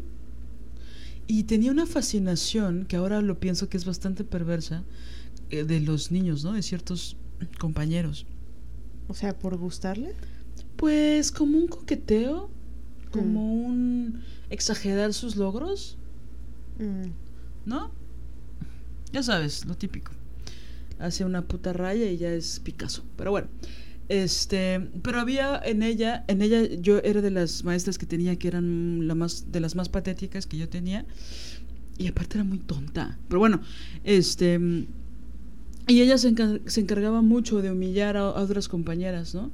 Me acuerdo mucho una vez que a mí me dijo, yo la odiaba, ¿no? Y me acuerdo mucho de una vez que me dijo, Liliana, ¿tú vas a ser abogada? Porque las defendías. No, porque era, o sea, bueno, me defendía a mí misma, Mm. ¿no? No me dejaba, ¿no? Y ella era, era bien culera porque nos pedía hacer unos, unas láminas, ¿no? Por, las cuales yo me tardaba tres, cuatro horas, bueno, yo y todos los demás, y todas y todos los demás. Y entonces, eh, si te ponía 7.9, de 7.9 para abajo, tenías que repetir la lámina. Y eso significaba un chingo de tiempo, algo muy laborioso y aparte dinero, porque necesitabas que tus estilógrafos, que tu al- albanene, que tu y que eran cosas que eran muy caras, ¿no? Claro. Eh, y que bueno, ahí tengo varios traumas porque mis papás tenían una crisis económica bien, bien culera, ¿no? Entonces era como que no me la repita, ¿no? Y me acuerdo mucho que una vez ella se enojó conmigo por algo, una discusión que no tenía nada que ver con la escuela. Y la culera en una, nunca lo voy a olvidar, así trauma, estará en mis memorias, había hecho una lámina de una mariposa geométrica, me había tardado, no miento, como cuatro horas haciéndola. Y como se enojó conmigo, me puso 7.9.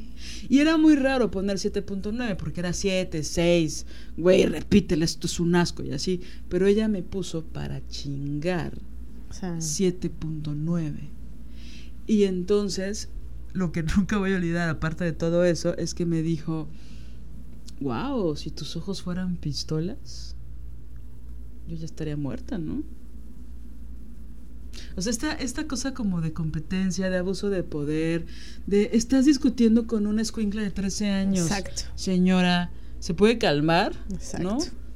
Sí, es tristísimo. Es abuso de poder. Y, y lo que es más triste es que nos enseñan a ser así con otras. Ahí es donde se comienza a gestar a la policía del patriarcado, ¿no? A- así como te mira, así como yo te estoy reprimiendo a ti, mijita, así tú te vas a encargar de reprimir a las demás, ¿de acuerdo? Lección aprendida.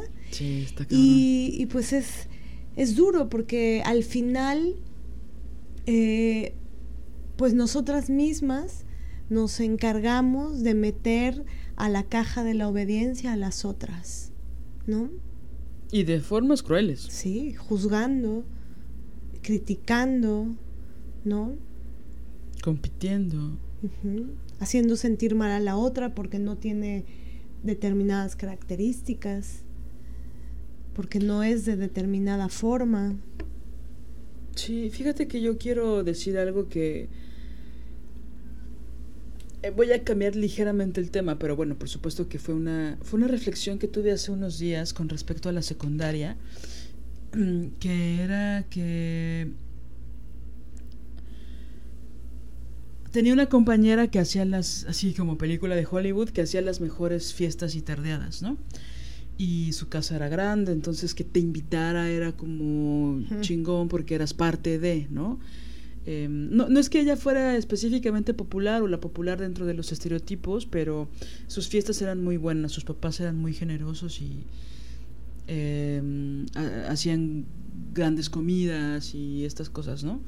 Entonces, en- cuando era su cumpleaños, ella hacía estas fiestas, ¿no? Que tiraban los papás la casa por la ventana, como se dice.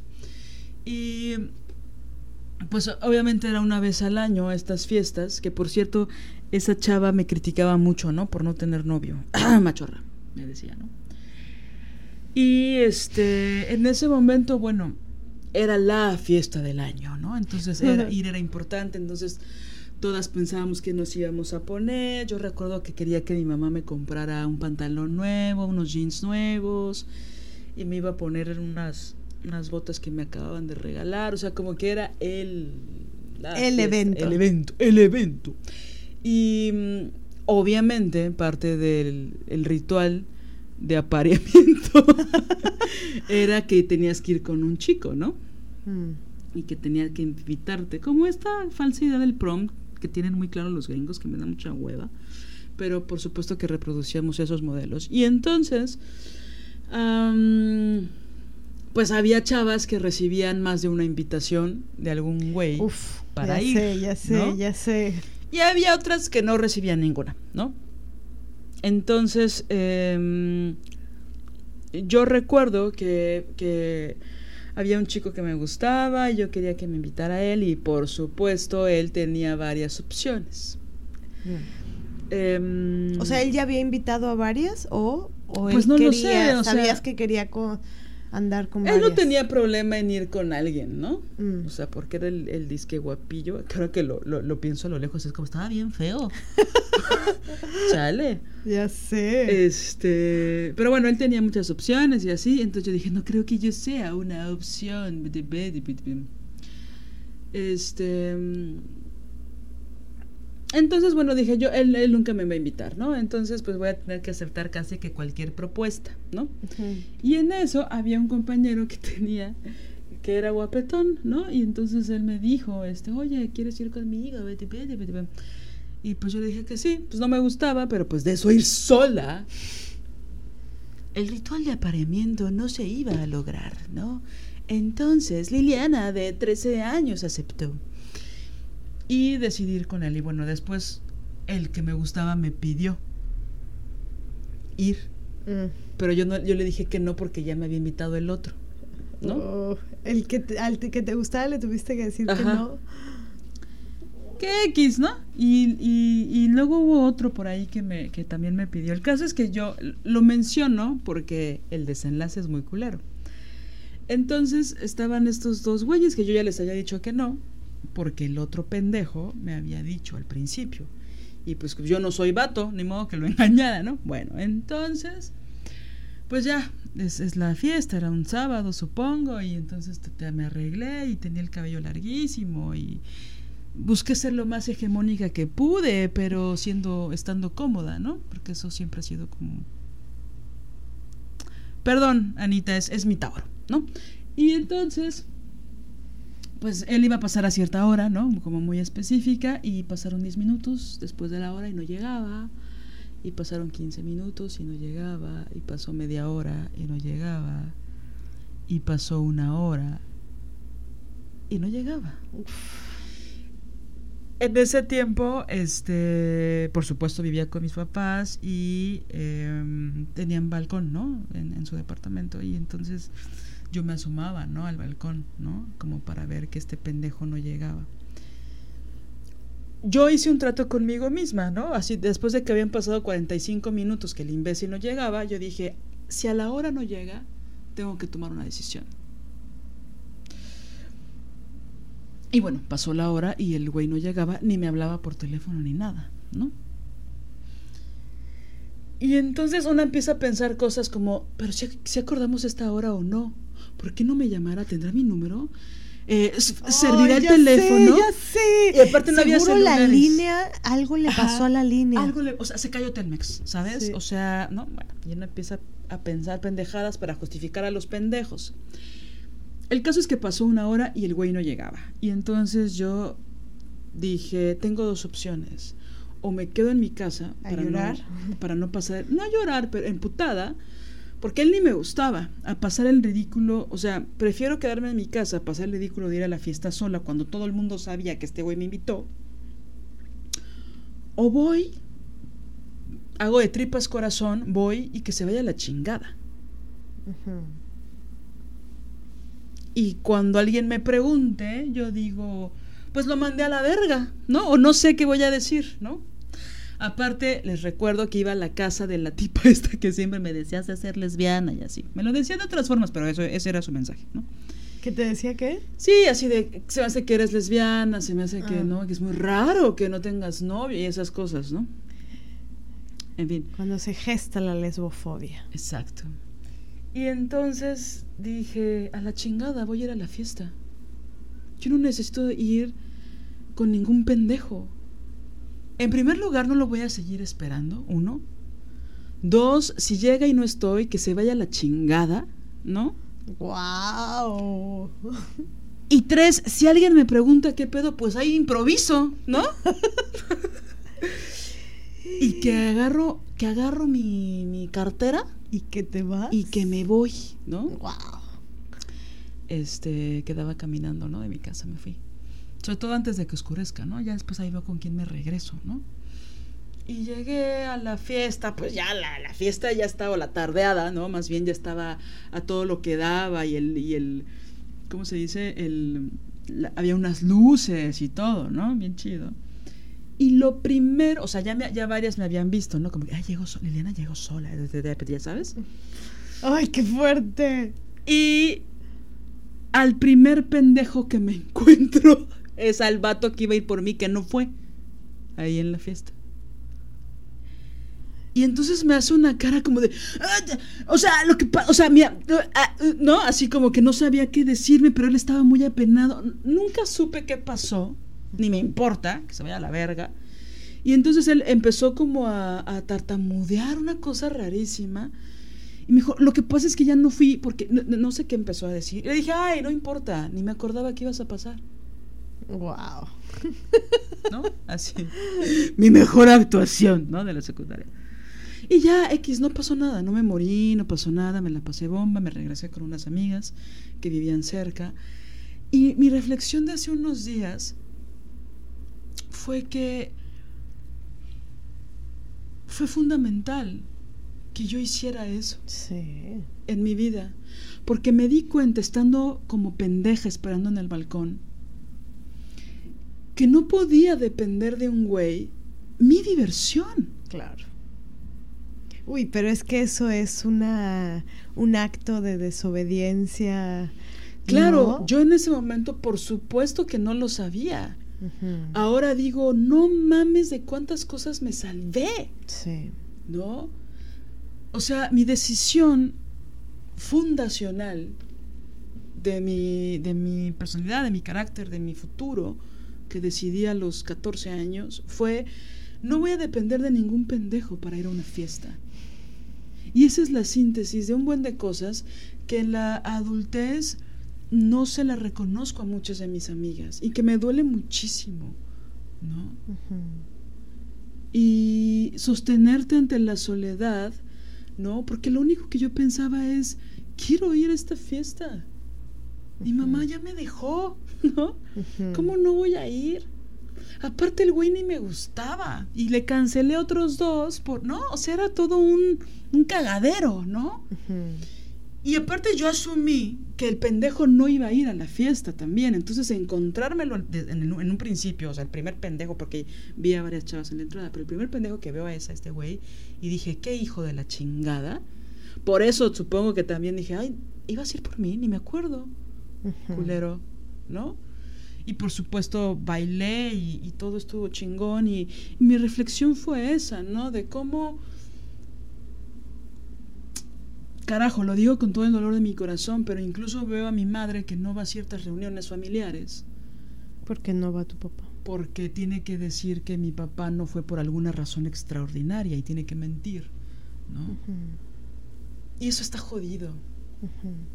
Y pienso, por supuesto, en las mujeres que les pesa muchísimo la, la soltería, por ejemplo, ¿no? Sí, y la soledad en público, ¿no? Exacto. A mí yo me acuerdo que cuando yo llegaba a las tardeadas, el momento de todavía no encontrar a mis amigas, Ay, claro, ¿sabes? claro, Ese- claro, claro. esos 10 minutos de Ah, en lo se que, las vuelven cuatro horas, no, ¿no? no, no, no, no, es brutal.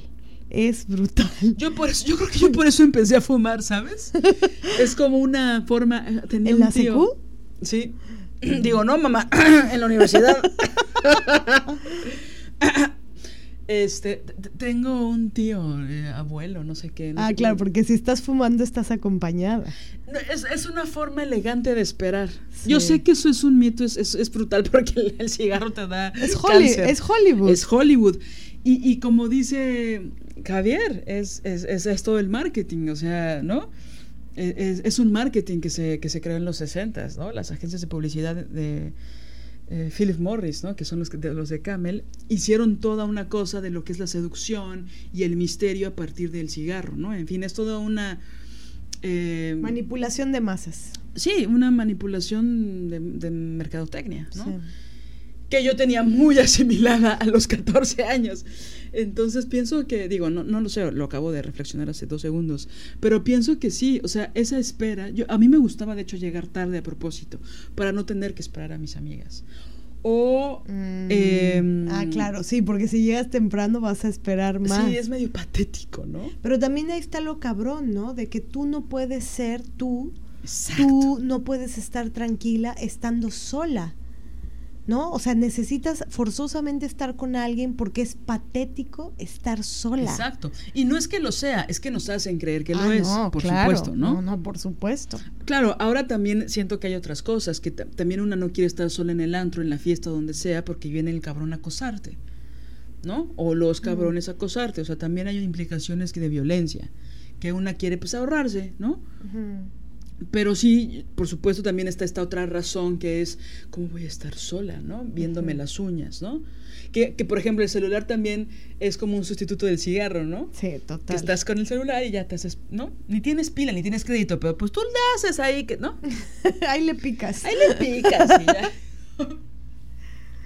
Oye, pues creo que ya hay que despedirnos de este primer episodio. Sí, pues es, es, un, es, un, es un tema que da también para muchas más cosas, ¿no? Hay, hay más temas que se atraviesan eh, con este, con cómo es la vida eh, de las niñas, de las jóvenes a los 13, 14, 15 años y qué pasa cuando hay feminismo o qué pasa cuando no lo hay, ¿no? Algo que, que mm, nos importa mucho decir hoy es que... eh, comenzamos esta, esta segunda temporada de, este podcast de nuestra colectiva eh, y quisiéramos eh, hacer un, un homenaje eh, con, con esta temporada a todas las compañeras feministas que han luchado por, por nosotras. Eh, ante la pregunta de dónde están, dónde estaban las feministas, este, pues nosotras sí sabemos esa respuesta. Las feministas eh, siempre están poniendo el cuerpo, ¿no? Están poniendo su, su fuerza de trabajo, su imaginación, eh, su energía, sus energías vitales en, en luchar por todas nosotras. Entonces, Y no siempre lo hacemos desde los reflectores y desde el reconocimiento y desde el podium. Eh, muchas veces, la mayoría de nosotras, me atrevo a decir, estamos iniciando la revolución eh, underground. Entonces nosotras lo que, lo que queremos decir es que agradecemos a todas y cada una de las mujeres feministas eh, que han luchado por nosotras y que su lucha y su fuerza eh, ha permitido eh, liberarnos de, algunas cosas a nosotras. Nosotras estamos aquí ante estos micrófonos gracias a todo lo que ellas han hecho. Y eso no, no se puede más que honrar, agradecer y, y que dé un profundo eh, aliento y que sean, sean una profunda inspiración para nosotras, para seguir luchando como lo hemos venido haciendo desde hace ya, ya varios años. ¿no? Sí, sí, y por supuesto no dejamos de aprender de, de ellas, ¿no? Uh -huh. De las mujeres que pelean, que luchan. Eh, muchas no, no nombran de esta forma como nosotras lo hacemos sus peleas cotidianas y sus revoluciones constantes, ¿no? Uh -huh. Y no importa, ¿no? Uh -huh. Porque estamos peleando todas eh, juntas, uh -huh. ¿no? Y ¿dónde estamos las feministas? Pues las feministas estamos leyendo, estamos escribiendo, estamos acuerpando, estamos cuidando, estamos eh, representando, estamos construyendo, estamos deconstruyendo también y estamos rabiando, por supuesto. Y que deseamos mucho que la rebeldía, eh, ante la rebeldía de otras mujeres, eh, pues nos queda de dos, ¿no? O, o, juzgar esa rebeldía y echarnos para atrás, o bien eh, dejarnos contagiar por esa rebeldía y dejarnos inundar por la alegría maravillosa que te da la, la rebeldía, ¿no? Pienso que, que cada mujer que, que, se libera, de alguna manera nos, nos libera. Entonces, pues mejor... Siempre reverbera, ¿no? La libertad sí. de una mujer reverbera en muchas, muchas otras. Totalmente. Entonces, pues contagiarnos, ¿no?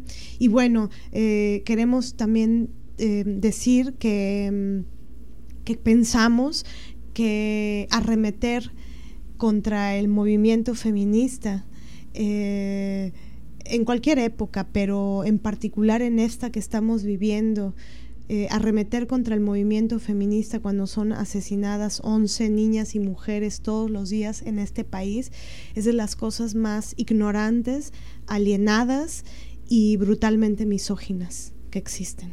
¿no? Absolutamente. Ojalá que quien arremete eh, contra el movimiento feminista, eh, pues le toque la, la, la, maravilla de tener una feminista cerca que le permita, eh, y bueno, que esta persona le permita el acercamiento, ¿no? Porque una claro. no, no, tampoco una puede llegar a acercarse a cualquier persona. Sí, para saber dar hay que saber recibir. Sí, pero que, que se abra la coyuntura para que las personas que arremeten contra el movimiento feminista, que no es un movimiento, eso ya será otro tema, ¿no?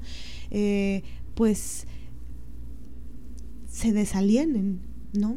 Y eh, por supuesto que los que más arremeten contra, no, contra el movimiento pues son los misóginos, ¿no? Entonces, sí. estamos, que odian a las mujeres. Estamos en, en estamos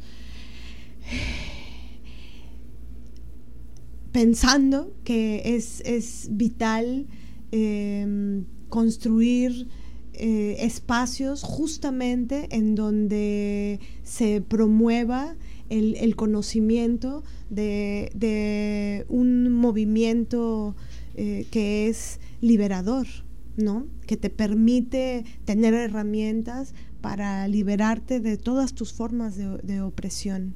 Entonces, bueno, Oigan, y, bueno, haciendo una nota a esto que estás diciendo, eh, que por supuesto concuerdo absolutamente, Mané,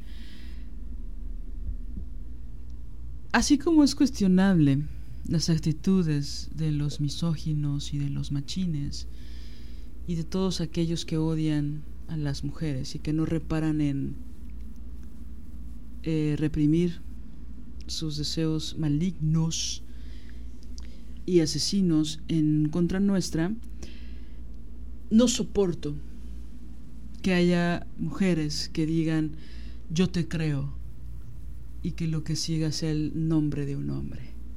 no se apropien de esa forma tan violenta, tan ridícula y patética de nuestras consignas.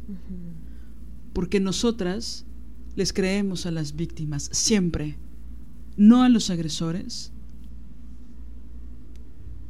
no a los que han salido eh, denunciados en movimientos sociales impulsados por mujeres. Entonces, el yo te creo es para las mujeres que han sido víctimas. No frivolicen, porque frivolizar no es frivolizar con una palabra o con una frase, es toda una postura. Es una postura política que no es poca cosa. Entonces decir yo te creo y después nombrar a un agresor me parece un ataque.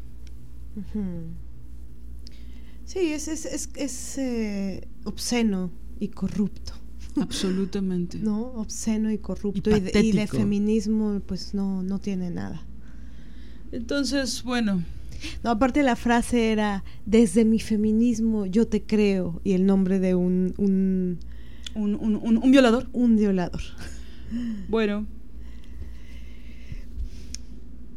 Esperamos que esta temporada esté llena de muchos encuentros, de muchos hallazgos, de muchas preguntas, de estar muy cerca, de mm, pues continuar tejiendo esta, esta red porque creemos que se está tejiendo. Agradecemos muchos, mucho los mensajes que, nos envían en donde nos cuentan de ustedes y de, y de sus procesos vitales y de sus batallas eh, luchadas y, muchas ganadas, ¿no?